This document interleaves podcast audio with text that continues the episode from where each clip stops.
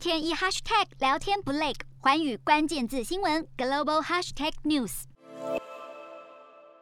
金融时报报道，美股标普五百指数二十三号创新高，今年来累积上涨超过百分之二十五。但有年份的香槟涨势更强劲。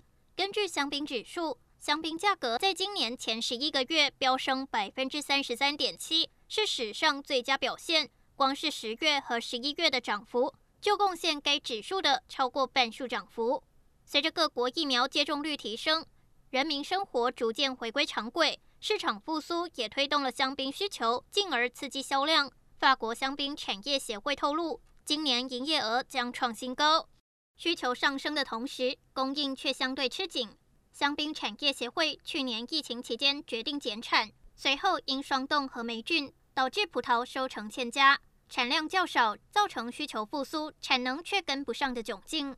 在精品葡萄酒市场，相对于顶级波尔多或勃艮第葡萄酒会被保存多年，而有年份的香槟比较像投资死水，传统上认为是节庆饮料，通常出厂几年内就会被消费掉，所以供需稳定，价格波动较小。但今年因产量大减。不少香槟酒庄选择自行保留更多陈年顶级香槟，连带影响消费者想购买的品相短缺。